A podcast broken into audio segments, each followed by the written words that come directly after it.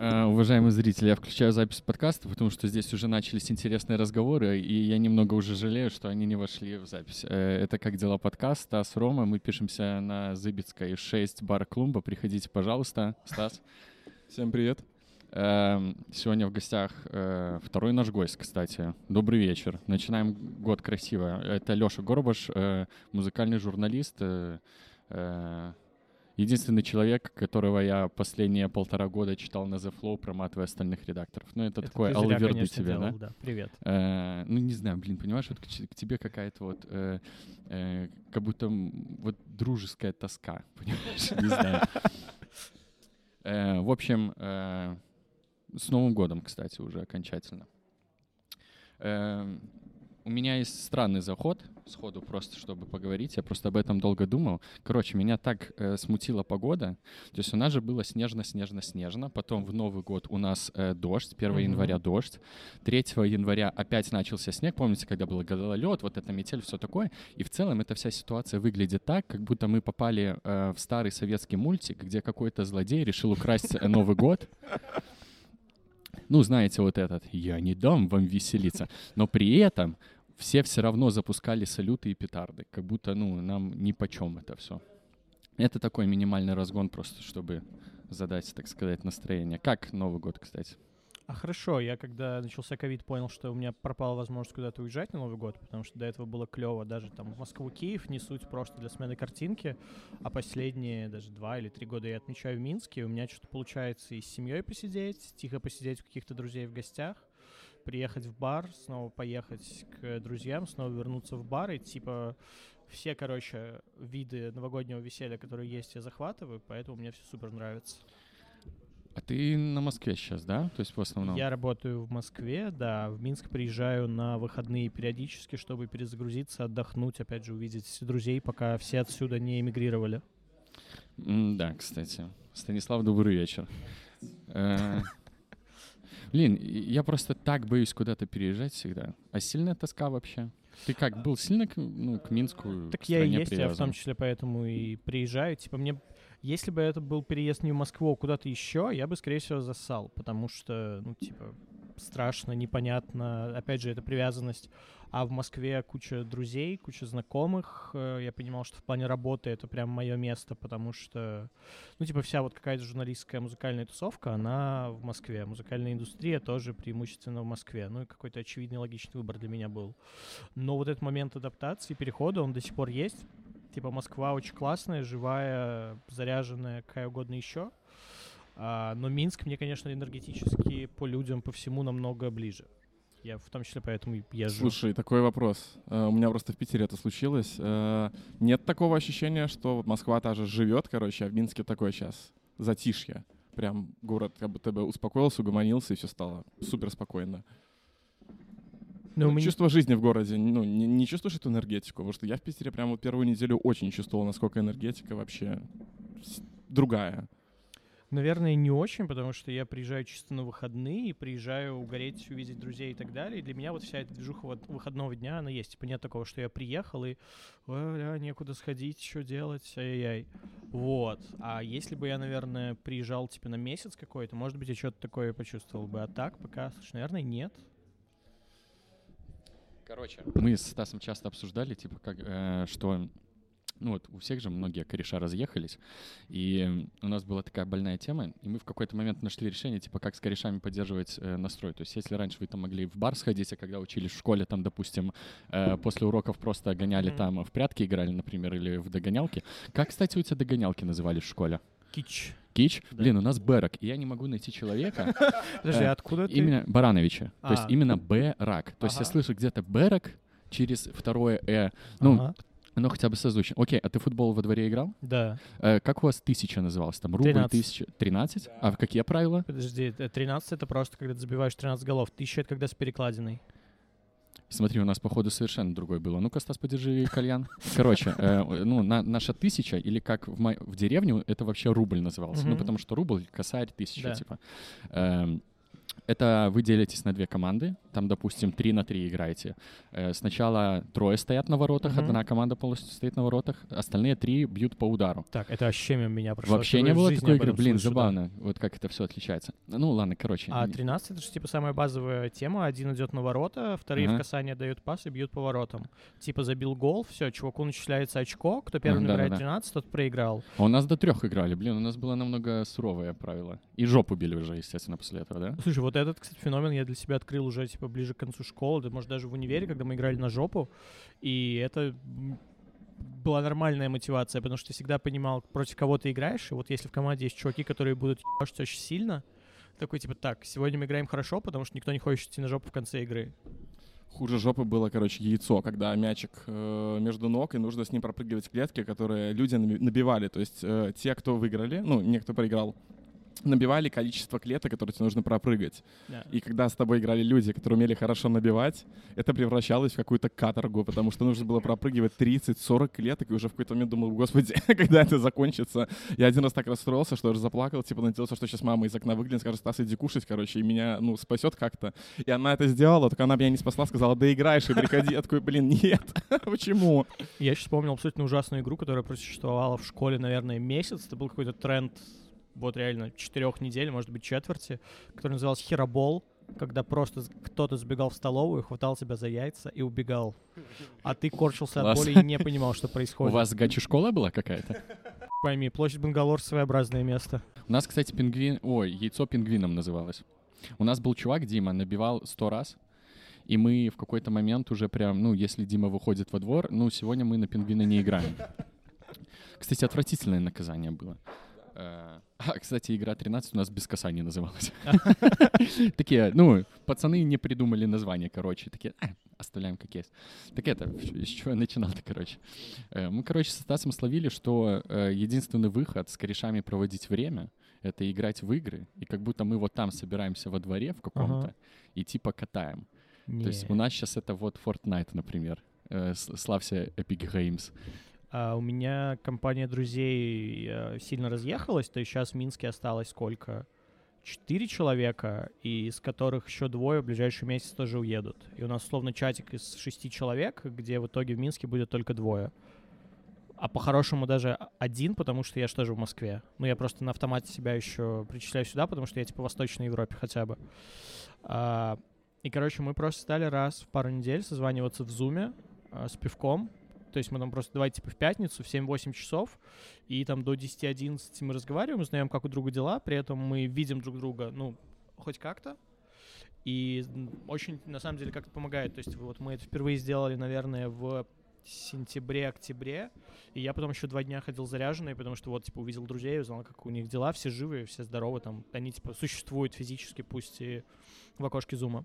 У меня так Полина один раз устроила, э, ну, жонка моя, э, пьянку в э, зуме, короче, со своими подругами. Было очень-очень-очень интересно. Ну, знаешь, сейчас тренд в ТикТоке есть, когда там чувак заходит, допустим, в женский коллектив, а там дикие вопли женщин, которые там разматываются под какой-то молодежный трек. Вот так у меня на кухне было. Дикая вещь вообще, конечно.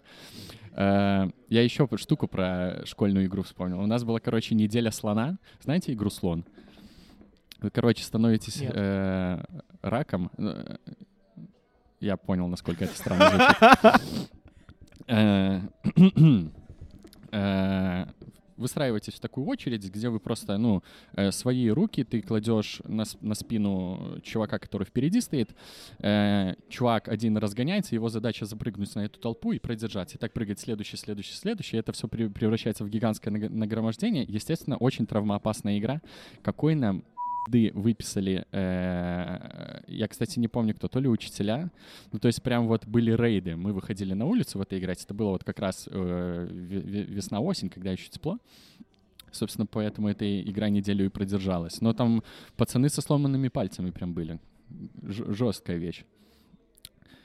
Я вспомнил, как еще в столовке продавался чай за 20 рублей до деноминации. Это было прекрасно, конечно. В Минске такого не было. Слушай, нет, в слона мы никогда не играли. У нас в школе самый главный прикол был это э, воровать портфели. украсть, короче, портфель чей-то и спрятать его в каком-нибудь кабинете или у химички в какой-нибудь тумбочке. И тебя все, ты пришел на следующий урок, сидишь такой, а где мой портфель? И начинается вот этот квест, вспомнить, окей, где был прошлый урок, подумать, а туда ли запихнули. То есть самые хардкорные чуваки прятали портфель прям в какие-то рандомные Слушай, кабинеты. а это делали со всеми или чисто был ряд людей, с которыми можно было, потому что, типа, ну, школьный буллинг, все дела? Это был наш класс, который позволял себе все. У меня был просто такой класс, который, знаешь, когда ты выпускаешься после школы, ты чисто узнаешь сводки, кто сел, кто, короче, еще как, на какую-нибудь херню попал. Ну, максимально жестко было. В остальных классах, не, они нормальные, они по такой штуке не угорали, их не трогали. То есть это чисто забава нашего класса. Ну и девочек не трогали. То есть это в основном буллинг пацанов, короче, был. У нас просто был буллинг, за который потом, ну, немножко стыдно. То есть ты в нем активно не участвовал, но это вот момент, когда ты понимаешь, что ты мог что-то сказать, но не говорил и так далее. Я об этом еще вспоминал, когда было 10 лет с выпуска, и мы, типа, я очень хотел всех увидеть, и я всем писал ВКонтакте, господи, ты заходишь, реально ищешь людей, пишешь их там, пишешь им там. И, короче, один из одноклассников не хотел приходить, потому что он такой, типа, ну, а зачем? Мне никто не будет рад, потому что я был, типа, так себе одноклассником, я всех булил туда-сюда, ну, и, типа, я, наверное, не хочу. И я в итоге его уговорил прийти, и было очень мило и лампово. Вот, но сам факт того, что чувак там спустя 10 лет как-то рефлексирует на эту тему и что-то понимает уже, прикольно. Да, вот это вот осознание и заметить, как люди поменялись, это всегда очень прикольно. Ну и даже радостно, что, знаешь, люди изменились, поняли, как-то извинились. Реально ламповость тебя отдает. Э, Я вот сейчас вспомнил про стыдный буллинг. Э, У нас был пацан в школе. Э, У нас была просто традиция. Заканчиваются уроки, мы там шли на соседний пустырь и в прятки играли. Там такая была прикольная локация, чтобы побалдеть с пацанами. И вот наш однокла- одноклассник, он любил проводить больше времени с нами, а с собаками. То есть он, ну, вот этими дворовыми. Звучит дико. Но если это сформировать до, до мысли просто, что чувак любил собак, звучит достаточно, э, ну... Ну, все еще звучит двояко. Ну, он просто, типа, любил там, ну, эти дворовые собаки там соберутся, эти стаи. Тогда и их еще было почему-то много. И вот он с ними проводил больше времени. И, ну, для нас это было странно. И, соответственно, ну, часто шутили на эту тему. Э, Хотя так-то, ну, пацан, да как пацан, футбол хорошо играл, гимнаст. Ну, Мы всегда его просили сальто сделать на переменах, потому что он умел. В костюмчике такой. Забавно было. Сбитый такой хлопец. Есть, короче, вопрос. Планы на год строишь? Или Ну, не, не- Такие очень абстрактные. Я пришел на новую работу в прошлом мае. Получается, вот весной будет год, и я хочу посмотреть к осени, к чему я там приду, что мне делать дальше. Ну, типа, мне очень нравится это формально то, чем я всегда бы хотел заниматься. Вот, там и по амбициям, и по росту, и по всему. Короче, я пишу о музыке вот последние 10 лет. И в прошлом году меня позвали в Институт музыкальных инициатив. Звучит ужасно пафосно и так далее, но, типа, надо понимать, что это институт не как образовательное учреждение, а реально вот как... Я долгое время, не, до того, как прошел туда работать, не понимал, почему ребята решили так назваться, но глобально это и есть, типа, институция, которая занимается э, просвещением и освещением музыкальной индустрии в России. То есть, типа, наша цель — помогать молодым музыкантам понимать, как вот вся эта индустрия работает, как им приходить к успеху и так далее. То есть не словно давать им какие-то возможности, это типа их дело, а просто объяснять, что они могут сделать, чтобы к этому успеху прийти. Вот, и это типа и какое-то медиа музыкальной индустрии, какие-то в том числе образовательные истории, когда мы публикуем, я не знаю, инструкции, сборники, и издательская программа, где, к которой я имею очень опосредованное отношение. Ну, короче, ребята издают книжки, и это настолько круто, ну, типа, бля, книжки. И это нужно людям, потому что у нас есть короче, программа, которая называется «ИМИ Сцена», с которой мы ездим в российские регионы, привозим туда команду каких-то клевых экспертов из э, там, Москвы Питера, делаем шоу-кейс молодых музыкантов локальных и делаем для них образовательную программу. И, короче, вот мы были в конце сентября, начале октября в Ростове, и, короче, ты видишь всех этих людей, им реально это нужно. Они, типа, очень благодарны, у них горящие глаза и так далее. Вот, и я там... а, у меня, опять же, очень смешная должность. Я шеф контента. А сомелье контента есть? А, это тоже был бы я. Я хочу сказать, что, ну, вот вы ржете с этих названий, они мне на- кажутся, наоборот, очень, ну, нормальными. Было бы намного страннее. Как, как ты сказал, институт... Шеф-контент. Не-не-не, а, а, Институт музыкальных мы- инициатив. Да, было бы страннее, если бы он назывался там какой-то Московский государственный институт музыкального хозяйства. Типа, знаете, вот это вот по- по-советски, вот так вот по-дебильному вот название, которое до сих пор, например, вот как БНТУ наш называется. О чем это вообще? Что там делают? И ты начинаешь читать название этих факультетов, автотракторный факультет. И хотя там есть, например, да, логистика, которая, понятно, она нужна, но при этом я учусь на автотракторном э, факультете. Ну и чё? Ну, ты согласись, то есть поэтому, когда ты говоришь э, шеф... э, контента. Шеф контента, блин, да клево это звучит. Хуже бы, если бы это на- начальник э, отдела производства контента было бы, ну согласись. Поэтому, короче, нормально, не надо э, это. Посылу не надо принижать название Вот, этого. а, Звучит кор- клево. Короче, возвращаясь к целям, а, я вот там работаю, шеф-контент, то есть я руковожу редакцией, которая у нас есть, и параллельно я типа программный директор нашей конференции. Это большая тема будет в феврале, когда мы весь день будем стримить на трех каналах выступления, интервью, какие-то мастер-классы больших чуваков из музыкальной индустрии. Мы там типа хотим сохранить баланс между а, какими-то профессионалами и звездами, которые типа делятся опытом. То есть, условно, у нас там будет Дорн, а параллельно с этим музыкальный редактор Spotify будет рассказывать, как вообще устроена работа редакции Спотика. Я дико кайфую от того, что ты говоришь, потому что когда в 2010-х, короче, годах, в начале десятых, я дико угорал, короче, по тоже культуре музыкальной, Мгм. но я, с другой стороны, заходил со стороны диджеинга, Да. клубов, вот этой всей движухи. Я даже тоже пытался делать, брать интервью у ребят, то есть я там брал у наших минских диджеев интервью. И это были еще те времена, когда подкасты не были популярными, поэтому сидишь, записываешь на телефон, потом это все в наушниках дома расшифровываешь, делаешь из этого текст, даешь его начитку, и тебе там правят, говорят, ой, не надо пацанов из басота унижать, короче, всякие такие минские приколы. Ну и меня прям откликается, потому что это вот то, чем я в начале десятых очень хотел заниматься, но потом здравствуй, айтишка. Э, вообще клево. Блин, звучит на самом деле как очень альтруистическое такое движение, как будто вы Ну. занимаетесь, э, э, э, как будто у вас есть фонд поддержки людей, которым нужна Так- помощь. так и- типа, ну, официально мы типа некоммерческая организация, то есть у нас нет цели заработать все деньги мира и собрать все просмотры на свете. Это то, где мне пришлось перестраиваться. Типа я раньше работал на Flow. Flow — это условное издание о поп-культуре сейчас, а, Так. обо всем, что популярно у молодежи и так далее. Ну, и то есть нам нужно, чтобы нам был... Когда я работал на Flow, нам нужно было, чтобы у нас росли просмотры, чтобы мы могли дороже продавать рекламу и спокойнее существовать. Абсолютно естественная история. А здесь ты приходишь в НКО, и тебе сходу говорят, типа, чувак, просмотры должны расти, у нас есть KPI, понятное дело, но наша ключевая глобальная задача — это вот поддерживать молодых музыкантов. И это нужно держать в уме. То есть если мы где-то и у нас в конце недели а, вышло, Не, нормально. Да. вышло не так много хитовых материалов, как бы лучше бы, чтобы они были, но если нет, но зато один из этих материалов сильно поможет музыкантам, все клево, значит, с задачей мы справляемся. Клево. У меня сейчас просто дикая проблема. Э, Моя Полина очень хочет петь. Э, Но вот э, справиться с этим, перебороть, найти место, где это можно превратить э, в работу какую-то. Ну, потому что, понятно, тот возраст, когда ты не можешь просто посвящать этому все время и ждать, как, когда что-то произойдет.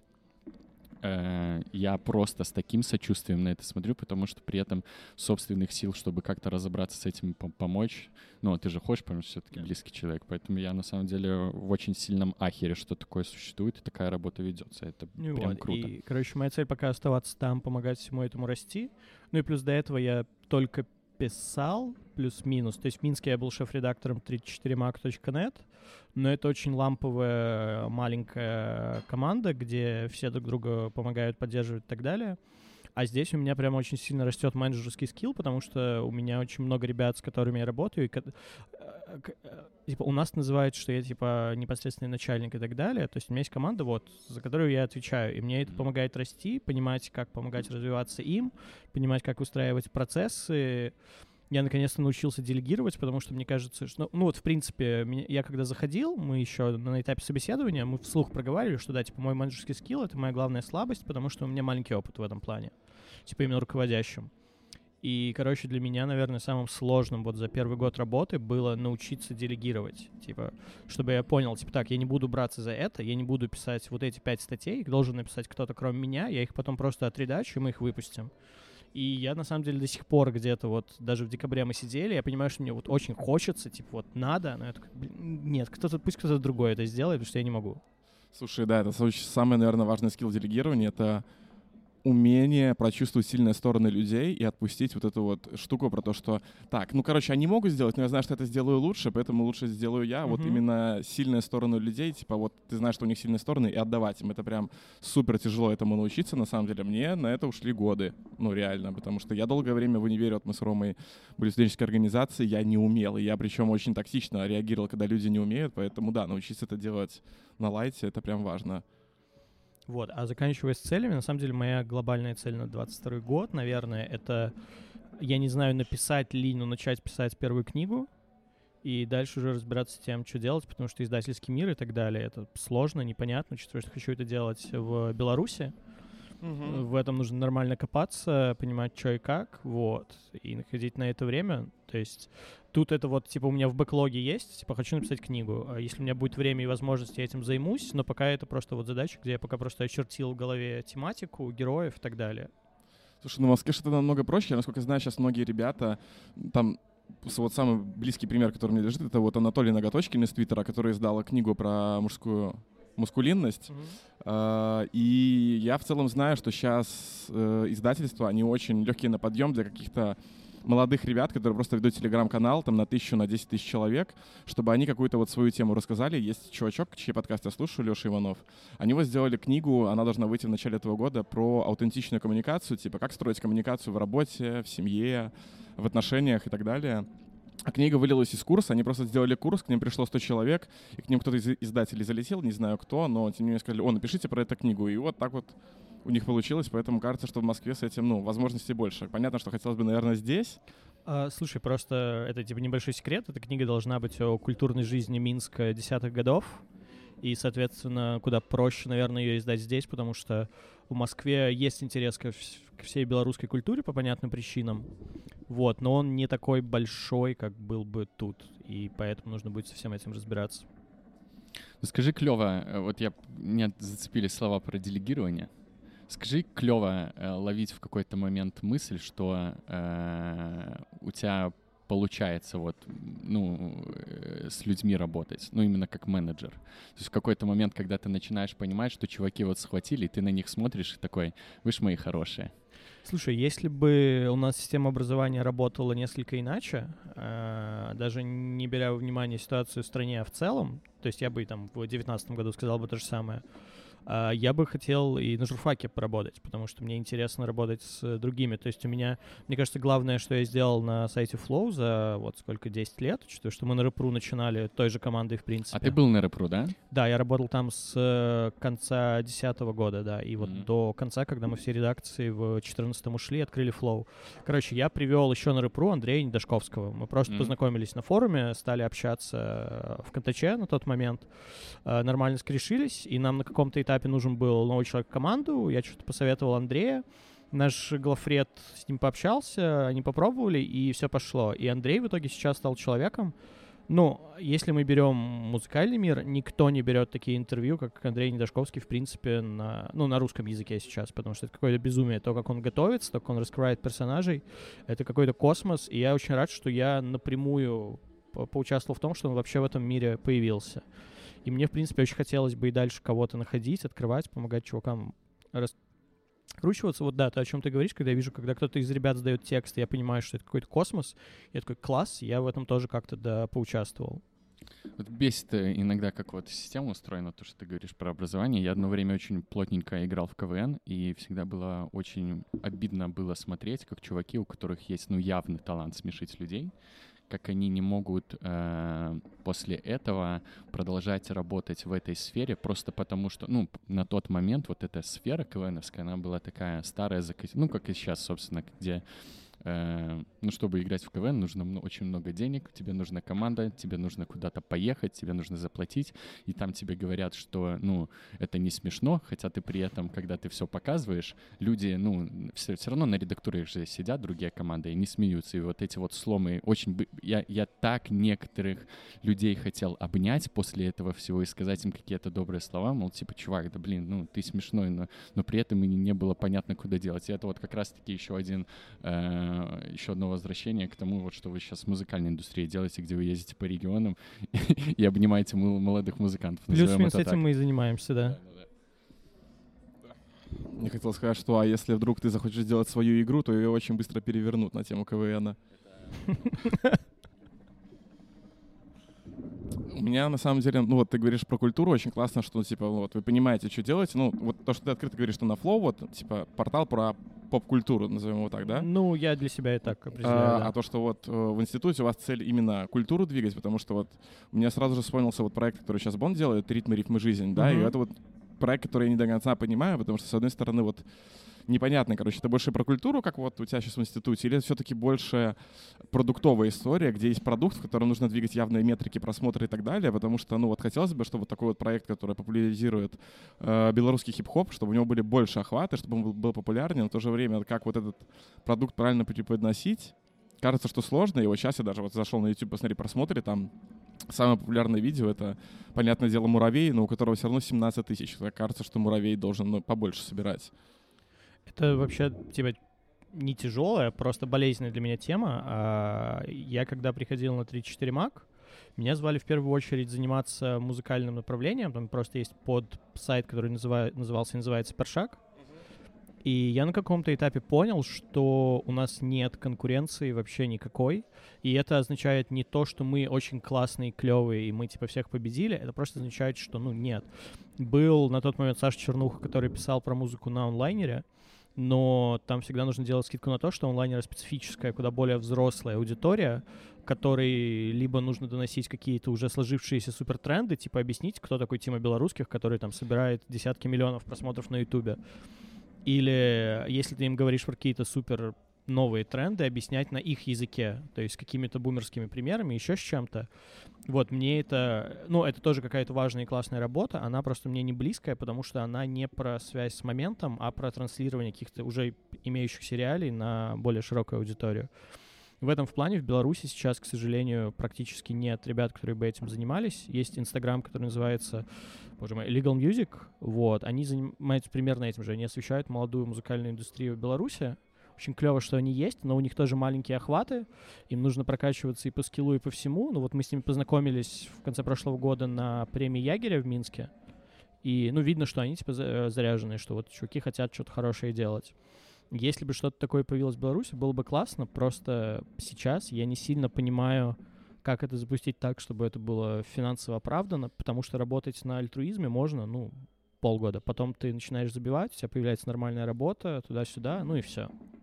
Это самая большая проблема, то, что этим говорят молодые парни, которые хотят сразу же из этого иметь какой-то выхлоп, но типа а выхлопа сразу нет, и поэтому, вот, как ты говоришь, быстро перегораешь. И, наверное, единственный выход — это, ну, э, найти какую-то стороннюю работу и заниматься вот этим как пэшн-проектом, как мы вот из ряда работаем, да, но в это же время делаем подкаст.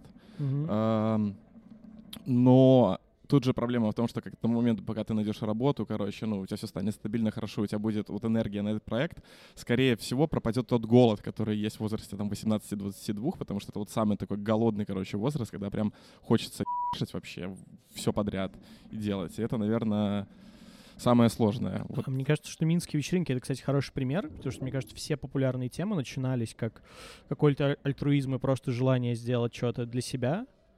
Ну, то есть, я не знаю, взять первые басоты, взять первый Беверли Пилс. Это было вообще не про кэш, потому что, ну, было невозможно сперва сделать что-то. А, Я хорошо помню, как проходила первая тусовка Locals. Она была в баре «Молодость», который был напротив курилки под э, полем. И я туда пришел, и там было пять человек в 2 часа ночи, включая меня. Ну, то есть это был очевидный провал. А, Не было, понятно, никаких перспектив, но ребята продолжили делать, и в итоге потом их день рождения через год проходил в ангаре между вот ОК-16 и хулиганом. Ну, это уже ОК-16 был, да. И ты видишь, что вот, типа, если чуваки просто продолжают что-то делать, они как-то, видимо, себя реализуют, потому что у них получается сделать что-то клевое, во-первых, а во-вторых, они, очевидно, с этого начинают что-то зарабатывать. Ну, то есть платформа для этого точно есть. И мне кажется, если она есть в вечеринках, вероятнее всего она есть и во всем другом. Просто нужно найти этот подход, но кому-то нужно этим заняться.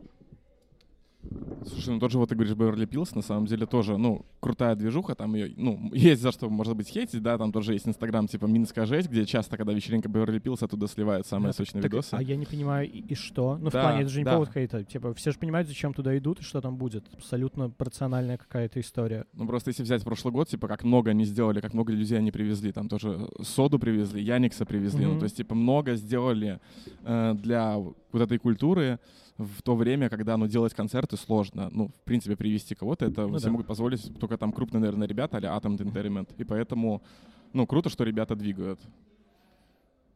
Да, тут все так. Про отсутствие конкуренции, когда говорили. Вообще, это такая, блин, больная тема у нас на самом деле. Э, Потому что э, я периодически думаю тоже что бы сделать в этой стране вообще. Я понимаю, что э, у нас как будто бы порог входа иногда такой низкий.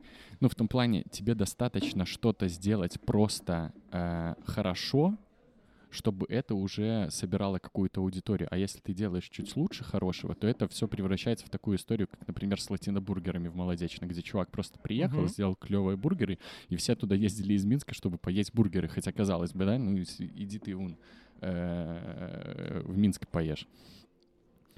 Очень обидно из-за этого. Хотя, с другой стороны, да иди и делай. Я, знаешь, что хотел спросить? Меня так зацепила вот эта история про то, что вы делаете с молодыми музыкантами. Я хотел бы спросить, как это вообще устроено. То есть пока для меня это все звучит, как будто вы приезжаете, со- собираете молодых музыкантов и говорите, ну смотрите, треки записываются так, на площадке их рассылать так, э, и потом что-то происходит. Как это вообще устроено? А, формально у нас запустится весной раздел инструкции, где будет происходить примерно вот то, о чем ты говоришь. Только тут важно, что мы объясняем только какие-то механические вещи, типа индустриальные, мы не лезем в творчество. Мгм. То есть у нас нет экспертизы, ни у кого ее нет о том, типа, как записать хитовую песню. Ну, ты сам разберись, ты музыкант, это твоя работа. А наша задача объяснить, как именно индустриально все работает. То есть, условно, ты записал песню, окей, как залить ее на стриминге, а как тебе выбрать дистрибьютора, а как научиться заниматься промо ВКонтакте, сколько разумно тратить на таргетинг, э, там, раз, два, три, четыре, пять, все эти вещи. То есть как условно работает промо в Инсте, что такое ТикТок для музыкантов, почему это ключевая платформа сейчас, ну и вот, опять же, все эти О, вещи. О, кстати, про ТикТок. Я вот хотел спросить, слушай, вот там же все эти песни. э, они там, ну, я так понимаю, там нету никаких отчислений, типа как в стриминговых сервисах, за то, что эти песни там находятся. Или есть все-таки какие-то? Я просто вообще не А, секу. Я боюсь соврать. Мне кажется, что на данном этапе нет. Но тут нужно понимать, что если твоя песня начинает вируситься в ТикТоке, к Её, тебе на стриминге да. приходит бешеная аудитория, и с этой аудиторией ты получаешь уже, в свою очередь, отчисления за прослушивание. То есть это именно используется как такая маркетинговая штука. То есть мы туда заливаем треки в надежде, что какой-то там превратится в э, хит, который, из которого все начнут Ну, что-то делать. В надежде, плюс есть же всякие челленджи, есть прочие Мгм. приколы, которые помогают треку вируситься, и многие эти схемы отрабатывают. Но при этом тут тоже важно понимать, что, мне кажется, никто в мире до сих пор на 100% не понимает, как работают алгоритмы ТикТока. Мгм. То есть как группа «Молчат дома» стала популярна в ТикТоке, не знает никто, включая участников, ну, я уверен, включая участников группы. «Молчат дома». Э, И вот я, когда, я, я просто когда ехал сюда, что-то я вот про ТикТок подумал и как это устроено. И я сразу подумал про YouTube, что, ну, блин, э, на YouTube такая анальная модерация, что тебе не дают. Вот там, по-моему, только 10 секунд можно вставить, и то, по-моему, не факт. Тебе сразу прилетает это желтенькое уведомление, что монетизация снята.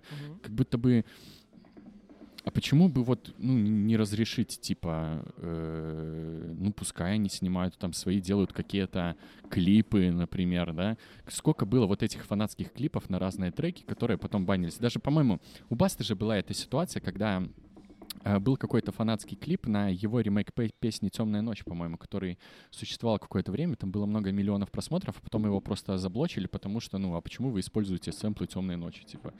Как будто бы, ну, я вообще, я, я настолько искренне не понимаю, зачем это делать. Или даже с ЛСП, когда было. Пом, помнишь, в начале альбома у него первая песня, по-моему, была, в которой тоже, тем, ночь, тоже да, темная да, ночь. Да. Добрый вечер. Как бы, и что? Ну, Просто в эту тему еще учитывая, что они пытаются активно делать из YouTube TikTok, да, ну то есть там же, Мгм. как это называется. YouTube? Да, то есть они пытаются делать то же самое. Странно, я согласен. Ой, я вспомнил, у Касты была песня из альбома «Были в глаза», «Добавь жару», где Влади читал строчку, Мгм. что он засэмплирует старый трек и поселю ее заново в концертных залах. Ну так, что плохого-то, господи? Ну, Ну, поселите плохо ее то, обратно. что э, человек, который это придумал, или кому принадлежат права на этот сэмпл, ничего с этого не получит. Ладно, да, с этой стороны да. А, Это как если прекрасная история о том, что э, у Juice WRLD была песня, которая переигрывала, боже мой, Shape of My Heart Sting, и Sting сейчас получает, я боюсь соврать, 80-85% дохода с нее. Потому что они так договорились. Иначе бы этой песни просто бы не существовало на стримингах. Ну да, да. Тут, наверное, все-таки надо вернуться к тому, что, типа, почему бы про- просто, ну, новую какую-то музыку, которая, ну, оригинальная, почему бы не давать какие-то фри-права на использование в, каких, ну, в каком-то своем творчестве? Ну, потому что формально ты используешь чужое и Ну наживаешься да. на чужом. Ну, блин, но в ТикТоке при этом Ой, я это сейчас работает. опять займусь промо э, Института музыкальных инициатив. У нас тоже весной, скорее всего, выйдет большой сборник о типовых договоров для молодых музыкантов по авторским правам, концертам, всему на свете. Ой, это активно над ним работаем. Потому что когда мы начинали делать подкаст, у нас было э, в выпусках, которые мы не лайвом записываем, у нас есть фоновая музыка. И это музыка, которую написал наш кореш. И э, Яндекс, когда мы начали хоститься на Яндексе, просил нас, а можете, ну, договор нам от- отправить, что вы, э, ну, имеете Да, да, право да, это да, да. использовать. И мы спрашиваем, а в каком вы виде это, собственно, хотите?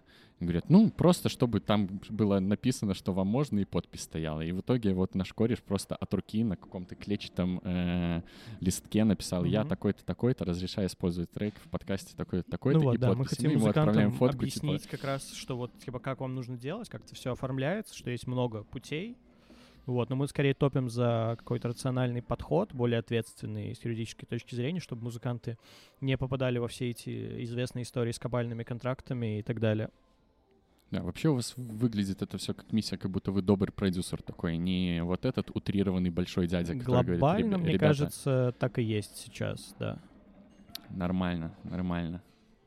Ты про Дорна еще в какой-то момент говорил. У нас была с, ней- с ним э, прикольная штука. Мы делали музыкальное приложение, где можно биты, короче, накидывать там из разных сэмплов. И мы написали Дормну. э, э, вот это был его первый трек, который он бородатым скинул эм, перед альбомом. Я не помню. Коллаба. Да, коллаба. И, и мы написали, можно, типа, вот э, на сэмплы раскинуть, типа, сколько вы за это Мгм. хотите. Он такой, слушайте, чуваки, доберите, типа, делайте. То есть, ну, денег не надо. Он еще там в Минск на концерт приезжал, говорит, я там, если получится, к вам еще заеду. К сожалению, не получилось. Мы такие все сидели, господи, какой мировой чел, как это А, вообще Дорн работает? один из самых добрых людей в музыкальной индустрии. У меня, короче, есть две прекрасные истории про интервью с ним. А, Первое, это был 15 или 16 год, мне кажется, 15 да. А, Я тогда дико переживал, потому что у меня был опыт ужасного интервью со звездой. Я взял интервью у Тайлера за Креатора, и это был провал. Это вот очень стыдная какая-то штука. Мне до сих пор за это неловко, потому что я перенервничал, выгорел, еще чего-то. Ну и там не получился текст, ну как бы есть он существует, но он отстойный. Вот, и условно через там пару месяцев после этого я узнал, что Дорн едет в Минск на корпорат Wargaming, и мы договорились об интервью. И там с самого начала все пошло не так, потому что, условно, мне сказали, приезжай в гостиницу а, Ренессанс, кажется. Да, я приехал, короче, в Ренессанс, и тут мне пишут, типа, слушай, а мы забыли тебе сказать, типа, не Ренессанс, а Пекин.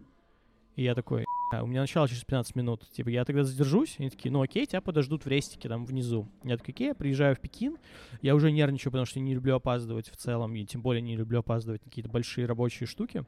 Вот, но в итоге наш разговор начался э, с того, что он поднялся, сказал, типа, здорово, я Вано. И все, я понял, что сейчас все будет клево. И это реально был очень добрый, классный текст. Это первая история. А вторая, через несколько лет после этого, как раз когда был вот этот англоязычный альбом с э, коллабой, мы тоже договорились на интервью, и мы с ним созваниваемся. За минуту до этого я вылил на себя 0,5 чая, то есть я нем- немножко взбудоражен. И, короче, мы записываем интервью, это была пятница. Оно должно было выйти там через полторы недели или две. Я, короче, думаю, так, пятница, я типа пойду тусоваться, а в понедельник сяду, спокойно его расшифрую. А на Flow тогда, не, не, не знаю, как сейчас, тогда не было расшифровщиков, то есть людям, которым ты скидываешь запись, они тебе диктофонку превращают в текст. Ты сам это делал. И, короче, думаю, ладно, до понедельника полежит, а я в понедельник просплюсь и сяду это делать. Короче, я в понедельник э, просыпаюсь. Э, я как тогда записывал? Записывал на iPhone, скидывал файл себе на ноут и с ноута уже шифровал. И я, короче, открываю заметки, аудиозаметки в айфоне и уже вижу, что файл с интервью Дорна весит 1 килобайт. Я думаю, ну, то есть, ви- видимо, видимо, все плохо. И я скидываю файл на ноут, надеюсь, что, ну, может быть, iPhone мне что-то не так показывает, и сейчас все будет хорошо. Я закидываю в iTunes, и он длится, типа, ну, секунду, из, в которой просто тишина. Я понимаю, что у меня нет голосовой дорожки интервью с Дорном. И я не понимаю, что делать. У меня типа, небольшой, небольшой шок, потому что понятно, что он не будет со мной второй раз разговаривать об одном и том же. Это странно, это крипово. Хотя у меня у коллеги была история, когда пришлось гостя просить еще раз созваниваться, говорить о тех же вещах. Ну и в общем, и я пишу менеджеру Дорна, а, менеджерке. Я научился использовать феминитивы и принял их. И я говорю, типа, слушай, да, что-то такая тема, у меня слетела запись, у меня ничего нет. И она сперва не поняла, что я имею в виду, потом я ей объяснил. А, я получил пару очень напряженных сообщений. Ну, то есть она, она, не, она не наезжала на меня, она просто переживала в очень эмоциональном тоне. Вот, и мы договорились, что я посижу, попробую по памяти восстановить то, что я помню, потом я им скину, и если что, типа Ваня мне там войсами условно, или мы там созвонимся еще на 5 минут, чего-то докинет.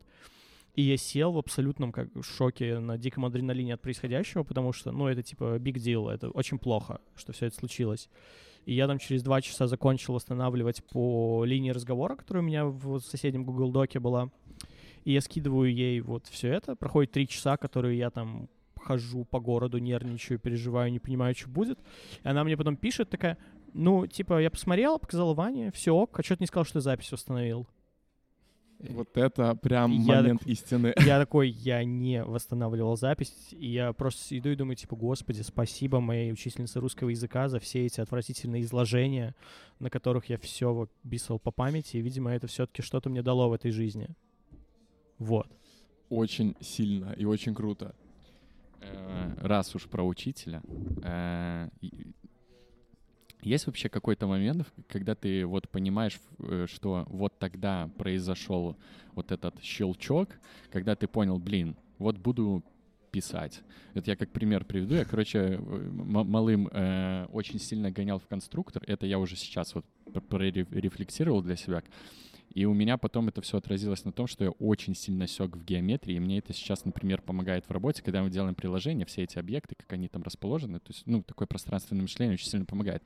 Я в какой-то момент понял, что, блин, наверное, это вот когда вот родители мне конструкторы все эти дарили, вот это так сработало. Я еще статью какую-то прочитал, что вот это все помогает. И вот был какой слом или, может, что-то вот такое, когда ты такой, о, походу, да. Слушай, нет, потому что я попал в сферу случайно, я не пытался в нее попасть. А, но какая-то связь с музыкой, да, у меня всегда была. Я типа с бабушкой смотрел «Фабрику звезд».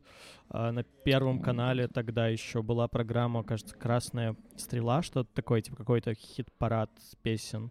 Когда появились MTV и Муз-ТВ, я залипал во все эти чарты, мне было интересно, кто там на первом месте, хотя, ну, как- какая разница, да, казалось но интересно.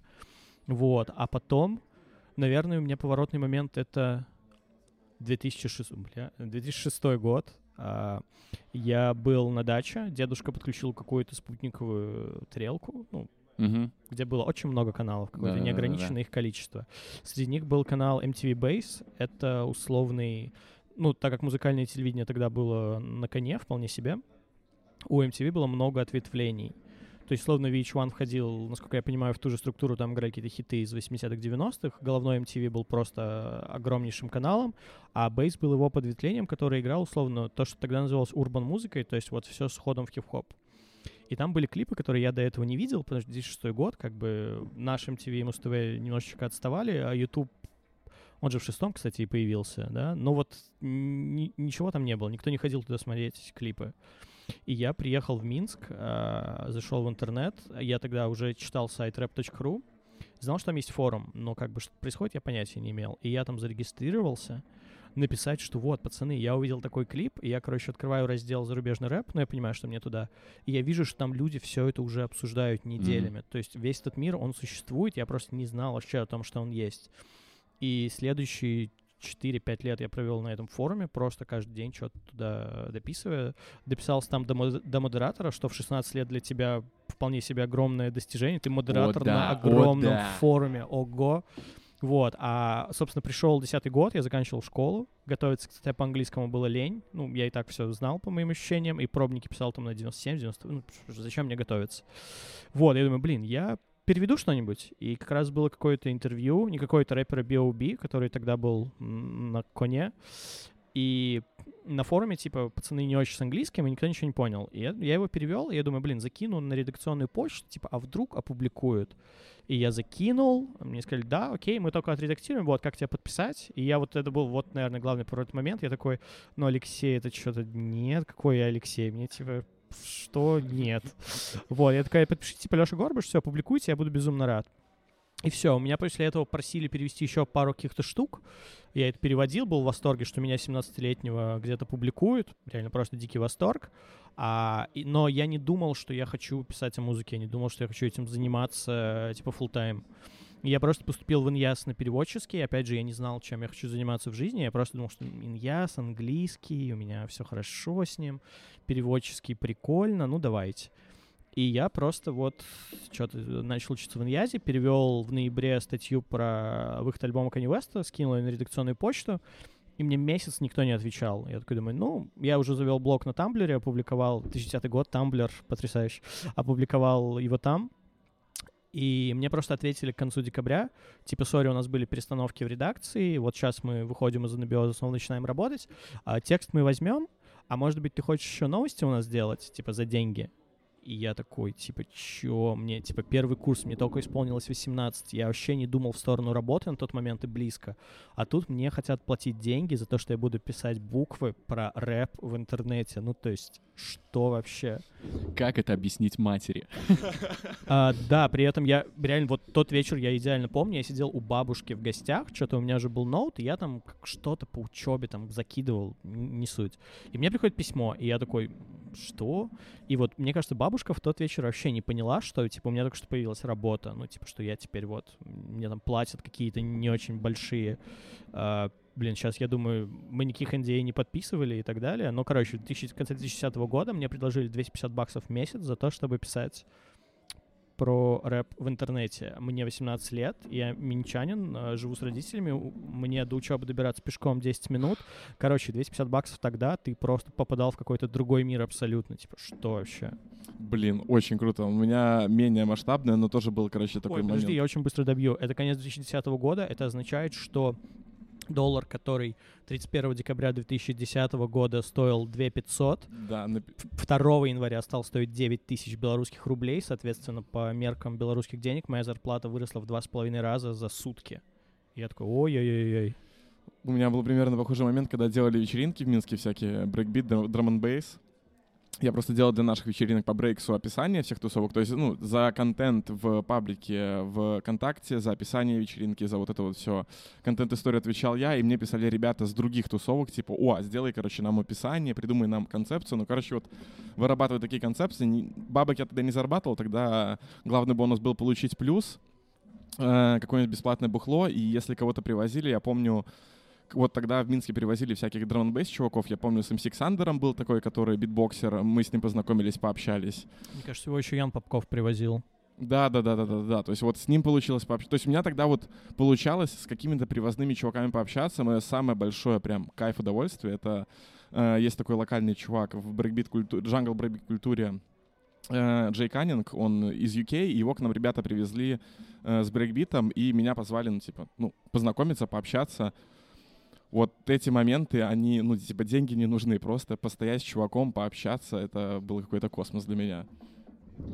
У меня сейчас сильная ностальгия по вот этим временам, когда все в интернете были на одной отправной точке, и ты мог э, мелким каким-то пацаном, там лет 15-16, да, написать э, чуваку, которого ты, ну, господи, ну, э, очевидно, там икона какая-то в каком-то смысле для тебя, и показать ему, что ты что-то сделал, ну, это же не, невероятно себя надо перебороть, да, вот какие вот это были, э, как это вообще назвать, я даже не знаю, ну, как будто бы мы, мы взрослели чуть-чуть, вот, на, начинали брать ответственность на себя какую-то немного раньше. У меня была такая история, я, короче, делал оформление для групп ВКонтакте. Помните, там был период, когда э, меню в группах э, можно было картинками сделать, Да. и оно кликабельное было. И я вот пилил эти разметки, и, э, а- а я тогда, как и сейчас, очень сильно горел по группе каста, и меня очень раздражало, что у них в группе такого меню нету. Я сделал это меню, накидал там фотошопчики, сделал эту всю разметку, и я написал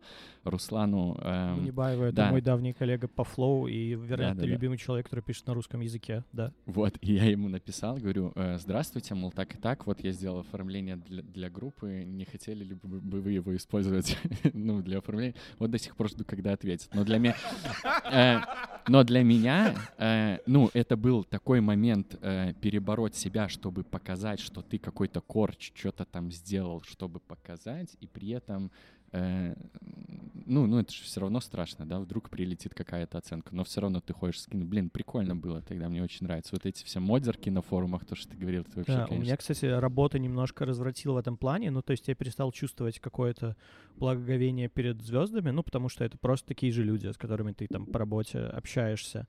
Но у меня был момент, когда я э, просто влип в э, диван, на котором сидел, когда брал интервью. Нам, короче, подогнали на Flow интервью с э, Just Blaze, который продюсер, который в нулевых работал со всеми, это типа от Kanye до Jay-Z до всех на свете, но я реально рос на его музыке. И у нас в итоге было 20 минут, которые я сидел просто как счастливый ребенок и разговаривал типа с ходячей легендой. И то вот насколько он был вовлечен в диалог, насколько э, он был готов с тобой разговаривать, это вот тебя немножко, конечно, поражает, что у тебя есть возможность всем этим заниматься. Слушай, это же, наверное, большая проблема, когда общаешься с людьми, ну, статусными иконами, звездами и так далее, вот перебороть вот это осознание, что это просто чувак, и отпустить, мне кажется, что и для них это важно, чтобы, ну, ты не сидел вот с этими щенячьими глазами, чтобы ты, ну, не воспринимал его как кого-то, потому что от этого еще и, наверное, диалог, который строится, очень сильно меняется. То есть, когда ты воспринимаешь звезду как человека, у вас диалог получается более ламповый, что ли, простой такой, а не про популярные вопросы, которые задают все на всех интервью. То есть просто еще раз перемолоть то, что уже тысячу раз перемолото. Ну да, это и в плане подхода важно, потому что ты стараешься найти какие-то углы, которые... Ну вот типа с Just Blaze хороший пример. А, Я... Мне сперва сказали, что у нас 40 минут, потом выяснилось, что 20. Я немножко переписывал э, линию диалога там за 10 минут до начала. Я узнал, что он большой фанат Звездных войн, а это как раз было после перезапуска, и я хотел с ним поговорить про это, у нас просто не хватило времени. Но вот такие штуки, да, очень оживляют, помогают. Но тут есть еще, кстати, обратная сторона. Я себя периодически ловлю на том, что я там осознанно не сближаюсь с какими-то артистами, даже если у нас куча каких-то общих тем для разговоров и так далее, потому что это может на работу влиять. Типа мне всегда сложно брать интервью у ЛСП. Мы не то чтобы близкие или там хорошие друзья, но там мы там всегда рады друг друга видеть на уровне как дела, что как общие знакомые и так далее. И вот на интервью мне приходится это типа выключать в себе и разговаривать с ним как типа с живым человеком, но это все равно какой-то артист, а там не твой приятель. То есть ты должен задавать ему неудобные вопросы, потому что это часть твоей работы в этом случае. Ну и про МТГ поговорить, наверное, будет не так просто, учитывая, что не все играют в МТГ. Я про обратную еще сторону подумал, на фоне того, что в новогодний выпуск, что будет дальше, опять пришел, господи, как его зовут? Э, Джиган, Не, Рустам, не, э, Э, да. Богдан Титамир. Ну, это я, я вообще, если, ну, я, я смотрю, и я не сразу понял, что это тот же человек, который был в первый раз. Вот как будто бы у него вот эта штука, она в обратную сторону сработала. Когда он пришел, не понимая, что вообще происходит, я звезда, а вы какие-то, ну, э, мелкие щеглы, а потом он, когда, ну, прохавал все дерьмо, я такой, господи, пацаны, дай вам бог здоровья. Я готов поцеловать каждый миллиончик, который вы мне подарили. Это э, Ну, я, кстати, не сталкивался, к счастью, до сих пор с людьми, которые не заинтересованы в диалоге и так далее. То есть у меня есть коллега, который... а, вот тут я, наверное, не буду называть имена, потому что это вроде бы... А, нет, это... э, он рассказывал это в интервью, поэтому можно. Это Юрий Дудь. Он брал интервью у Романа Павлюченко когда-то еще. в- Это русский нападающий с второй Ну, когда на спортсуру, наверное, работал, Не, да? еще на проспорте это было А, до мгм. этого. И, короче, а, Роман был максимально в этом не заинтересован, и Дудь встал и уж, ну, то есть он просто закончил интервью на середине, потому что было понятно, что ничего не выйдет. Вот. И Как Мне будто- пока что повезло в таких ситуациях не оказываться. Как будто они, наверное, отсеиваются все, наверное, на моменте приглашения на интервью, мне кажется. Ну нет, есть случаи, когда интервью не выходят. То есть э, на сайте Flow не вышло сразу два интервью с э, Катей Кищук. Мгм. А, первый раз, потому что она была еще артисткой продюсерского центра Максима Фадеева, и продюсерский центр Максима Фадеева очень хотел превратить этот текст в оду любви Максиму Фадееву. А Мгм. мы были на это не готовы, потому Интересно. что они превращали очень классный живой текст в какую-то очень сухую... Википедию, короче. Типа того, да. А второй раз интервью не вышло, потому что его брал мой коллега, который его уже не смог согласовать с стороной Кати как независимой артистки. Там просто был, видимо, разные взгляды на цели этого разговора. Ну и все остались в хороших отношениях, просто сошлись на том, что это интервью там не выйдет. И все такое, к сожалению, случается. Вот про интервью. То, что вот были все эти ситуации, когда там что-то не срабатывало, не Мгм. записывалось. А сейчас вообще легче с этим? То есть есть какие-то нормальные новые тулзы, которые помогают это я все все делать? так же пишу в voice memo с айфона, просто единственное, что я перестраховываюсь и тут же скидываю себе в облако телеги, Мгм. чтобы, ну, все, я закончил разговор, и плюс я по ходу диалога сейчас я периодически поднимаю телефон, смотрю, что все пишется, ну, и перед началом записи я смотрю, чтобы у меня там, я не знаю, гигабайта 3-4 было свободных, как бы обычно запись весит не больше 50 или там сотки, если это вдруг двухчасовой разговор, но все равно просто, чтобы было про запас, типа, мало, мало ли что. А, ну и там поставить на авиарежим, выключить э, какие-то сторонние штуки, чтобы ничего не прерывало запись, вот. В остальном, ну, для меня подход никак не меняется, остается тем же. Нормально. Короче, этот эффект, когда один раз в фотошопе что-то случайно закрылось, ты теперь каждые три секунды на Ctrl-S да, да, нажимаешь. такой паранойи, да, да, да, конечно. У моей сеструхи недавно такое было. Она вот начинающий дизайнер. Она мне в 2 часа ночи со слезами на глазах написала в Телеграме, что у нее все удалилось. Рома, пожалуйста, помоги мне, как это все вернуть. Я такой, а все никак. А, Я такой играю, важный урок, который надо всем пройти в какой-то момент. я играю в футбол менеджер. Это, наверное, единственная игра, О, чувак, я давай покуп- поговорим об этом. В общем, это игра, которую я покупаю раз в два года, потому что мне хватает версии одного года как раз Да, да, да, на да, два да. года активных действий, чтобы дожить там до 2000 какого-нибудь 50 года. А, по сути, это игра во многом экселевская табличка, где ты просто смотришь на Да. статистику игроков, какие-то экономические вещи, которые нужно соблюдать. Ну и параллельно выступаешь тренером команды, то есть визуально это максимально не захватывающее действие. А, это просто 22 фигурки передвигаются по полю. Сейчас они плюс-минус анимированы, но это Да. все еще там мне кажется, FIFA 98 графически более продвинута, чем движок футбол менеджера. Но это и не важно, ты просто Да, да, да. там такой эффект вот этого вовлечения и погружения, что ты сам в голове себе прорисовываешь, что они там на самом деле делают. А в Англии выходила книжка пару лет назад, которая называлась «Футбольный менеджер уничтожил мою жизнь». И там просто история людей, которые теряли работу, которые разводились из-за этого. Люди, которые настолько сходили с ума, что когда они в игре выходили в финал, финал Лиги Чемпионов, чувак дома переодевался в костюм и перед началом игры условно крутил ручку двери, имитируя рукопожатие с тренером команды соперника. Ну, то есть это игра, которая подарила мне бурю каких-то потрясающих эмоций. Вот. А, но суть в чем?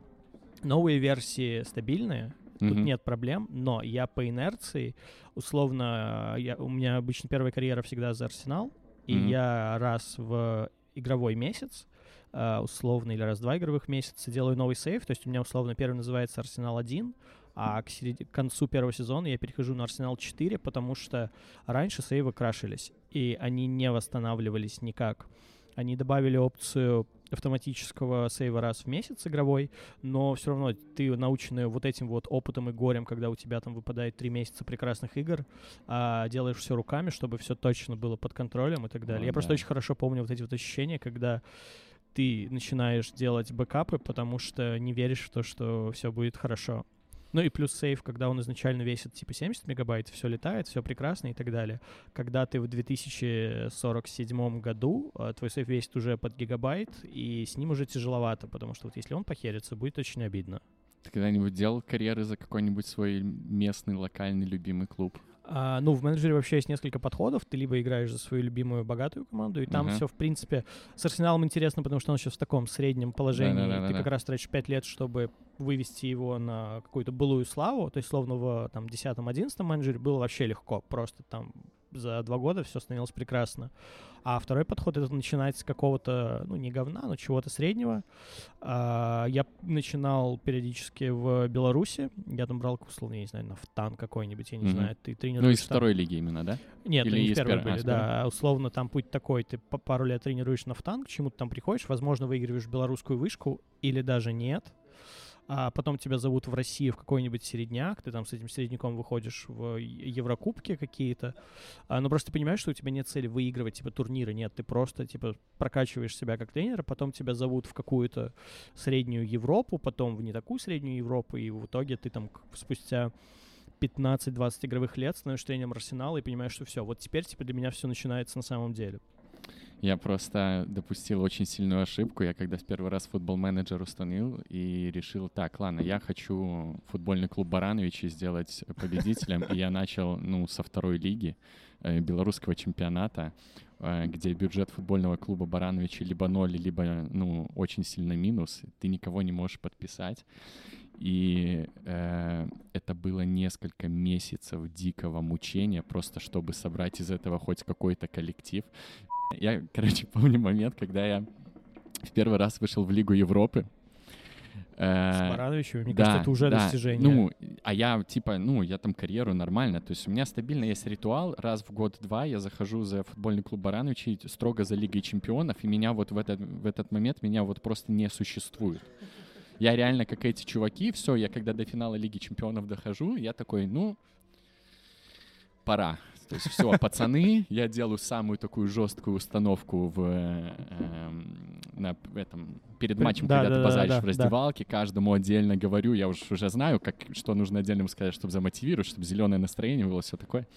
Но как я охуел, когда в первый раз начал играть за футбольный клуб Баранович. И мы, короче, вышли в отборочный, по-моему, последний уже плей-офф эм, перед гру- групповым этапом. Последний матч с Севильей. Ну, я такой, ну, пацаны, вы и так молодцы, уже первый раз, как бы все окей. Ну, ну, постарались, ну, что поделать? Ну, Севилья, ну, так вышло. Я им просто сказал какие-то напутственные слова, и мы, короче, переходим в овертайм, по нулям играем Севильей. И на последней минуте забивает какой-то Кирилл Шрейтер или кто-то такой, гол Севилья. Я, блядь, так орал. Ну, я такой, пацаны, блядь, все, жгите фаера. Ну, пора. И все, я, ну, бабла же еще отсыпали за это. Я Да, такой, ну, конечно. ребята, батэ, готовьтесь, сейчас нахрен мы будем бабосики поднимать. Это было, конечно, прекрасно. Не- невероятное удовольствие дарит э, эта игра. Вот, вот от этих вот каких-то невероятных случайных побед. Ну, ты как будто реально в футбик играешь. Я помню один раз, эм, как мы, собственно, в Лигу Европы вышли. Мы в Кубке Беларуси Динамо Брест в финале победили. Тоже на в добавленное время.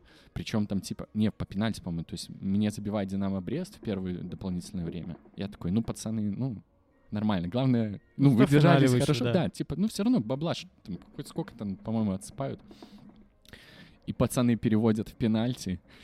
А я всех на скамейку пенальтистов посадил. Ну, сколько там в чемпионате Беларуси пенальти? 5, 6, и там из 12, Ну там да. же 12, по-моему, максимум. И эти пацаны там что-то кидают, кидают, забивают. Ой, потрясающая игра. Ну, этот мем есть, типа, как я представляю, как я буду играть в футбол-менеджер. Сидишь за компьютером, вокруг бабочки, и радуга играет. Как я играю на самом деле, Да. просто сига с кофе. Надо опять ставить. Меня один раз после этого, короче, я Лигу чемпионов пару раз взял. Меня э, Лестер э, контракт я принял. Как я насасывал в чемпионате Англии, когда там, ну, все нормально да. играют. Ну, потому что, ну, в Беларуси ты собрал нормальный клуб, который чемпионат Беларуси, ты уже, в принципе, проматывать в какой-то момент можешь, там пацаны сами разберутся. Да. Футбич. Жалко, ставок там нет. Наоборот, очень хорошо. Ну, в плане вну- вну- внутренних каких-то, типа там. Меня всегда бесило, когда я бразильца какого-то покупаю, он на климат начинает жаловаться. Ну ты чё? Не бойся, братан, 2022 год, футбол менеджер следующий стопудово добавит NFT, вот это вот все, и начнется движуха. Хм. Кстати, про NFT. Ты понимаешь, как эта хрень работает вообще? Только в контексте музыки, потому что мы писали тексты о том, как музыкантам с этим взаимодействовать.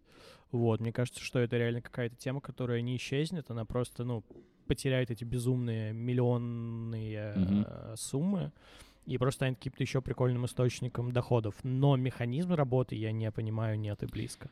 Я нашел ценность в этой штуке в момент, когда я не помню, где это прочитал, что Twitter э, не исключает, что они добавят э, возможность, когда ты ставишь э, NFT-шку картинку на аватарочку свою, mm-hmm если ты ее можешь подтвердить этим токеном твоим, то она, эта аватарка будет обозначена, что ты владелец этой штуки. Uh-huh. И вот в этот момент для меня появилась ценность, что типа вот люди увидят, что я вот настоящий владелец этого, да, то есть, ну по факту уже владение ну, чего-то это формально я это могу поставить эту картинку тоже, да, и у но... меня просто не будет значка. Да, но, но глобально... тут ценность в рамке именно как бы, то есть что вот как ну... будто бы она на самом деле вот ее тебе дает, что вот все увидят, что у тебя вот ты потратил бабки на вот это, и ты ну, владеешь этим. Да, но я все равно типа концептуально я не понимаю, зачем мне, например, тратить на это деньги, кроме как поддержать какого-то музыканта. Mm-hmm. Но опять же, я в контексте музыки в первую очередь на это смотрю. Поддержать какого-то музыканта, ну, может быть, но я с тем же успехом зайду на Bandcamp и заплачу ему за альбом столько, сколько посчитаю нужным, ну, например. Да, да, да. Короче, очень непонятно, но немножко интересно. На часах отметка час 04, и, наверное, это значит, что время закругляться. Очень лампово, очень классно, очень понравилось. Я думаю, мы еще увидимся за этим да, класс, столом. спасибо большое, что позвали, реально очень приятно. Очень лампово. Стартанули год как надо. Получается, как дела подкаст, выпуск номер 4.6. Слушайте нас на всех аудиоплатформах. Леша, спасибо. Счастья и всего хорошего в новом Здоровья, году. да, спасибо. Да, будь здоров, крепок, свеж, красив, и чтобы все было хорошо.